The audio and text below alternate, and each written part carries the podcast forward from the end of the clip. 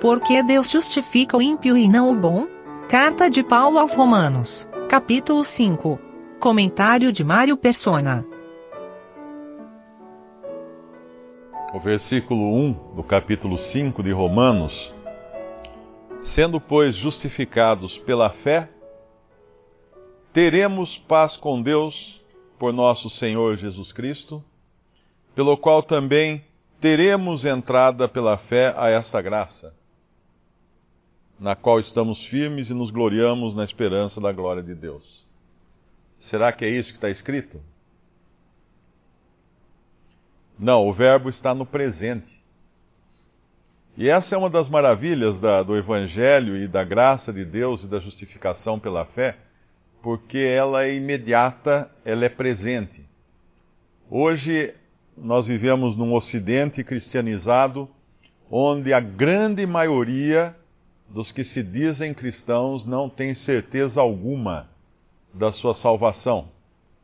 Uh, dizem crer em Jesus, vão todos os domingos a alguma igreja, a algum lugar de culto, uh, cantam hinos, fazem ofertas e leem a Bíblia, mas você pergunta: se você morrer agora, para onde você vai?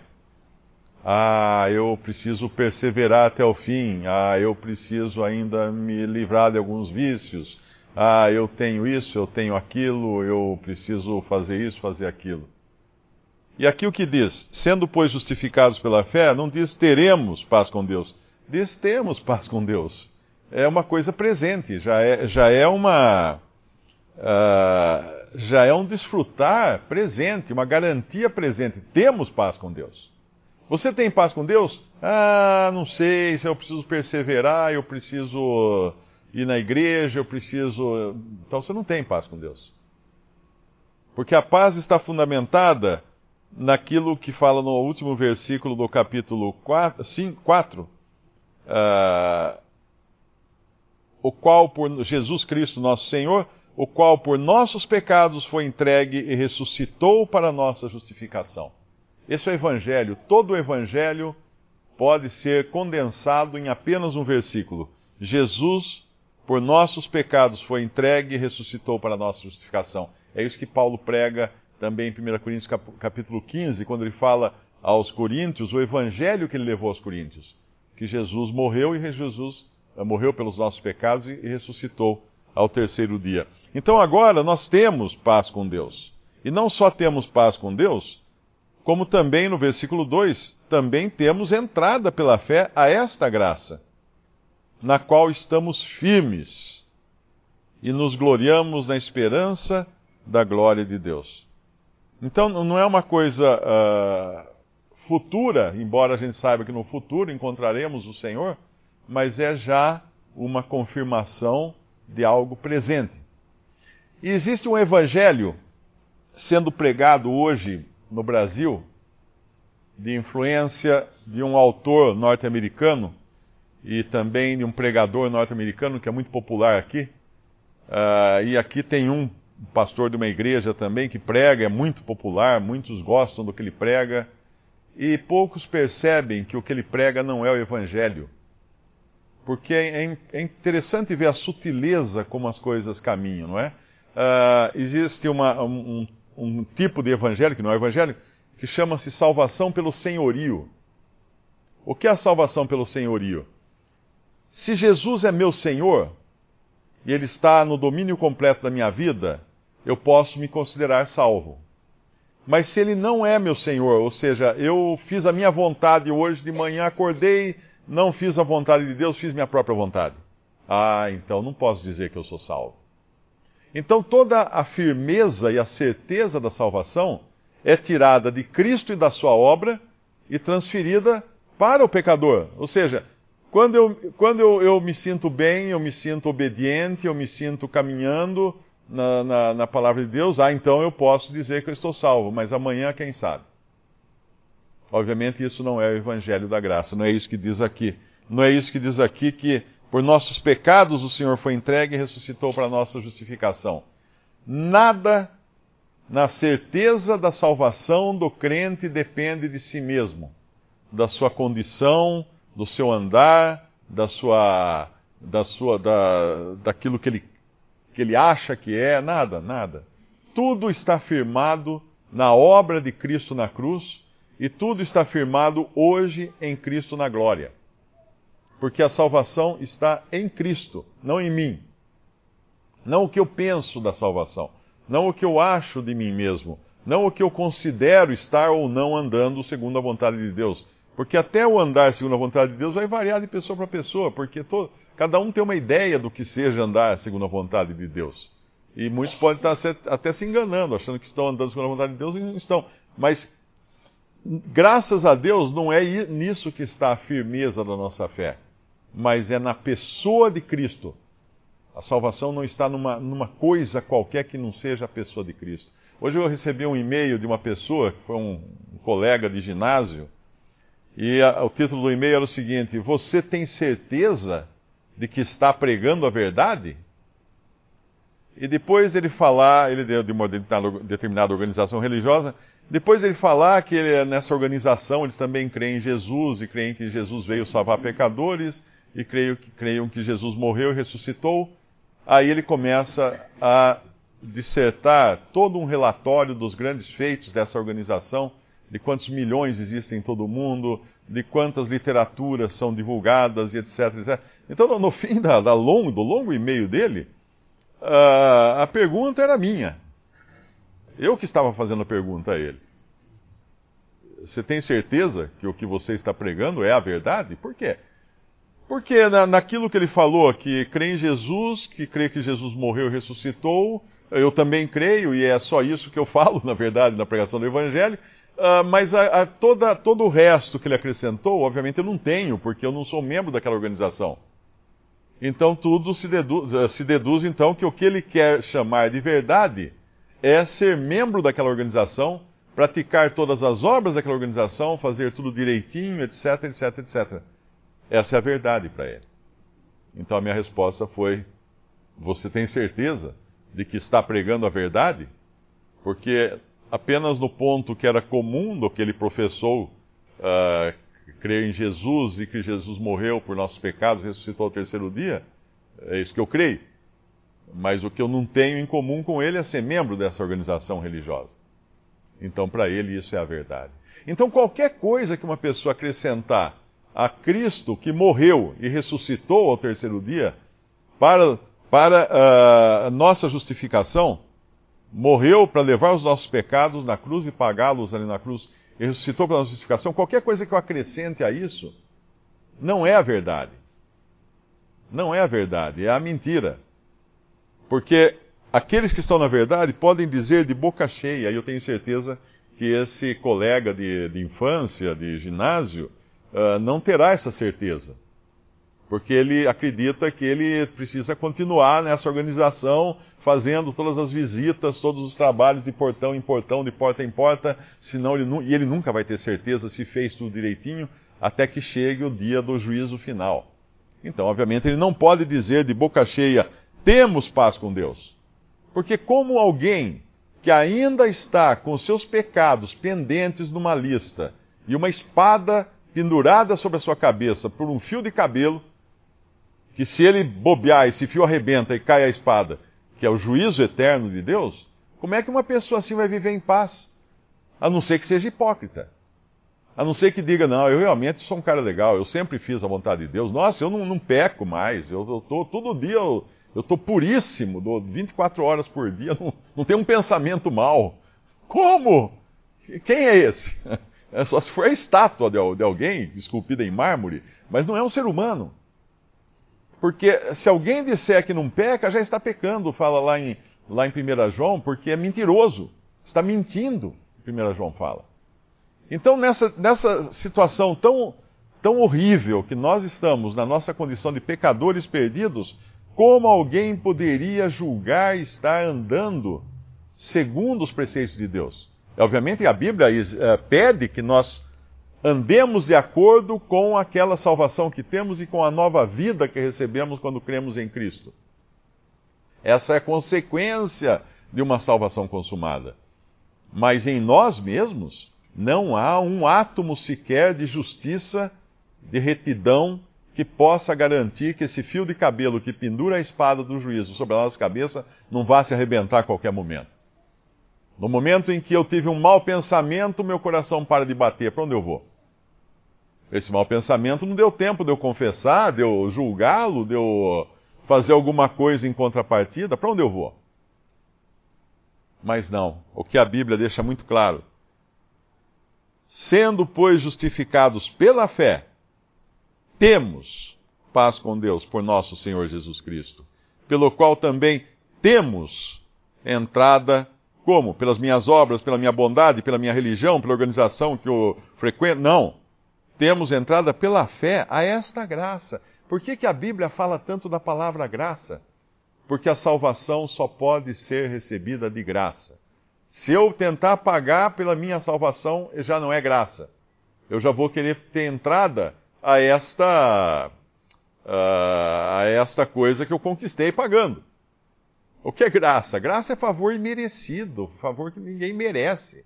Algo que nós falamos, olha, eu realmente não tenho. Ah, ok, então eu vou te ajudar. Deus fala para mim, eu vou te ajudar, então, porque você não tem.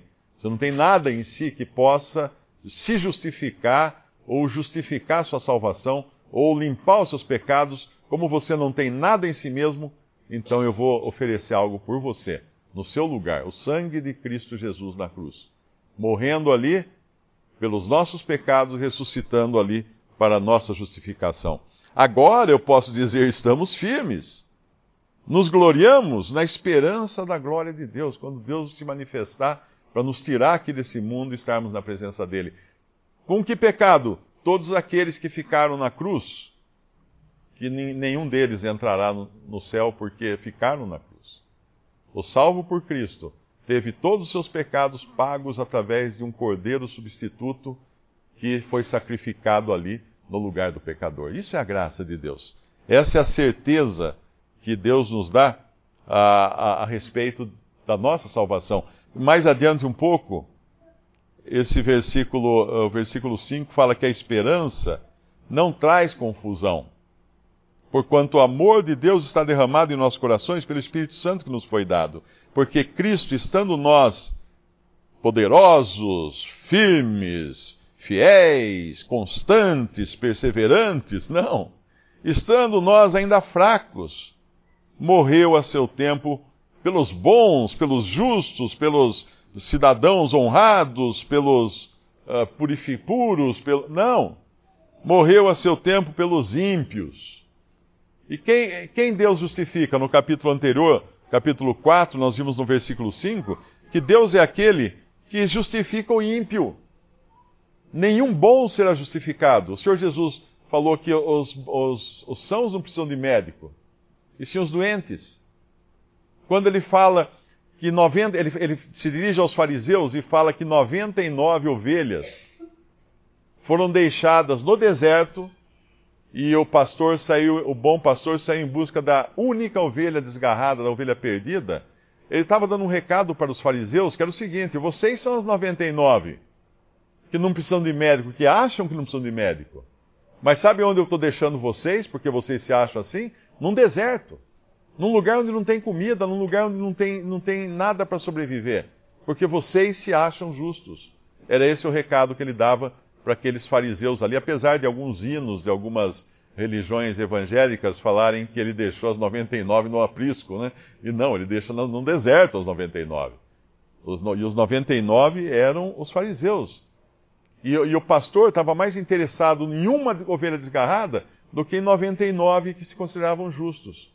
Porque esses achavam que estavam sãos, não precisavam de um Salvador. E o pecador, que é aquele que sabe da sua ruína, sabe do, do fio de cabelo que pendura a espada do juízo sobre a sua cabeça, ele vai chegar arrastando na presença de Cristo e falar: Senhor, me salva. Me salva. Eu não tenho nada. Eu não tenho nada para oferecer, Senhor. Me salva, por tua graça somente. Perdoa os meus pecados, porque eu, não, eu tenho muitos, eu não, não sei nem contar. Eu, eu esqueci já quais são. E aí, o que Deus faz com esse pecador? Salva perdoa seus pecados, porque o sangue foi derramado no lugar dele. E ele pode dizer: Eu tenho paz com Deus. Você tem paz com Deus? Tenho, porque Deus fez as pazes comigo. Deus fez as pazes comigo. Deus, Deus pagou o preço que era necessário uh, para co cobrir a minha dívida. Você está firme? Está firme? Estou firme. Porque a minha firmeza não está em mim. A firmeza em mim é morão no brejo, é geleia na mão de bêbado, como a gente costuma falar. Não, não temos nada de firme em nós. Nós, estamos, nós somos cada vez mais balança para um lado, balança para o outro. Mas a firmeza está em Cristo, que é a rocha, em, no qual a, a âncora da fé fica presa, para que o navio não, não, não saia do lugar, para que ele fique seguro. Temos paz com Deus? Tenho paz com Deus. Tenho entrada pela fé esta graça? Tenho entrada pela fé esta graça, porque foi isso que Deus prometeu. Tenho firmeza? Estou firme. Isso é o que Deus promete para nós, é isso que vai falar também aqui esse capítulo 5 e os próximos capítulos também de Romanos. A salvação tem três aspectos. Nós, uh, eu posso dizer que eu estou salvo, eu estou sendo salvo e eu serei salvo. É interessante pensar, como que pode isso, né? Uh, eu estou salvo porque eu estou já justificado, perdoado de todos os meus pecados, pela fé em Cristo e na sua obra já consumada. Isso dá ao crente a certeza da sua salvação eterna. Mas eu estou sendo salvo é no dia a dia. Como o irmão falou, uh, é, o, é, o, é o andar diário, é o, e aí, talvez o versículo que fale disso seja o 10, Romanos 5, 10. Porque se nós, sendo inimigos, fomos reconciliados com Deus, isso já é passado, ou seja, não se discute mais isso, pela morte de seu filho, muito mais estando já reconciliados, ou seja, uma condição já, já determinada, já, já gravada em pedra, seremos salvos pela sua vida. Eu creio que essa seja a salvação diária, não é? Uh, quando o Senhor vai, vai lidando conosco no dia a dia, não envolve a salvação eterna. Eu, talvez se algum irmão puder elaborar mais sobre isso, mas eu creio que aqui não está falando de salvação eterna, mas a salvação no dia a dia. Uh, e também é como a santificação, né, que tem esses dois aspectos. Uh, eu sou santo, absolutamente santo, aos olhos de Deus, pela obra de Cristo e pela por Ele, né, no céu hoje, Deus olhando para mim através de Cristo, mas eu sou santificado, eu tenho que me santificar todos os dias, me separar do, do mal todos os dias. Então são dois aspectos também da, da santificação. Mas a salvação, eu estou salvo, perdoado, lavado pelo sangue do Cordeiro, redimido, reconciliado com Deus, mas eu estou sendo salvo pela sua vida agora. E no versículo 11, uh, fala também que a reconciliação eu já alcancei. Agora alcançamos a reconciliação. Por nosso Senhor, e não somente isso, mas também nos gloriamos em Deus, por nosso Senhor Jesus Cristo, pelo qual agora alcançamos a reconciliação. Já temos a reconciliação. Mas quando eu serei salvo? É o versículo 9. O versículo 8 fala: Mas Deus prova o seu amor para conosco, em que Cristo morreu por nós, sendo nós ainda pecadores logo muito mais agora, sendo justificados pelo seu sangue, seremos por ele salvos da ira. Se a gente abrir no capítulo 2, no versículo 5, nós vamos ver de onde seremos salvos. Mas segundo a tua dureza e teu coração impenitente, em tesouras ira para ti no dia da ira e da manifestação do juízo de Deus. Então eu fico salvo, eu serei salvo, porque eu não entrarei no juízo de Deus, não estarei sujeito ao juízo que cairá sobre todos os homens. Isso tem uma, um paralelo no Antigo Testamento, em Êxodo 17, quando o povo estava no deserto depois de terem uh, sido, sido libertados do Egito. E Deus provê então uh, uma rocha que acompanhava eles no deserto. Interessante isso, a água da rocha que acompanhava eles no deserto. A água, a água que eles beberam durante toda a jornada do deserto foi a água da rocha. E a rocha é Cristo.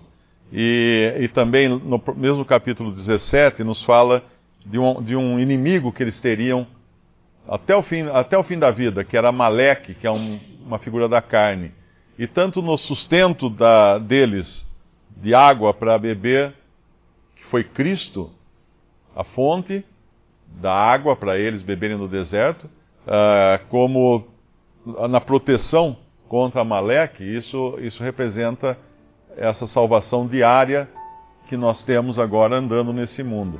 E tudo, tudo isso, obviamente, vem de Cristo também.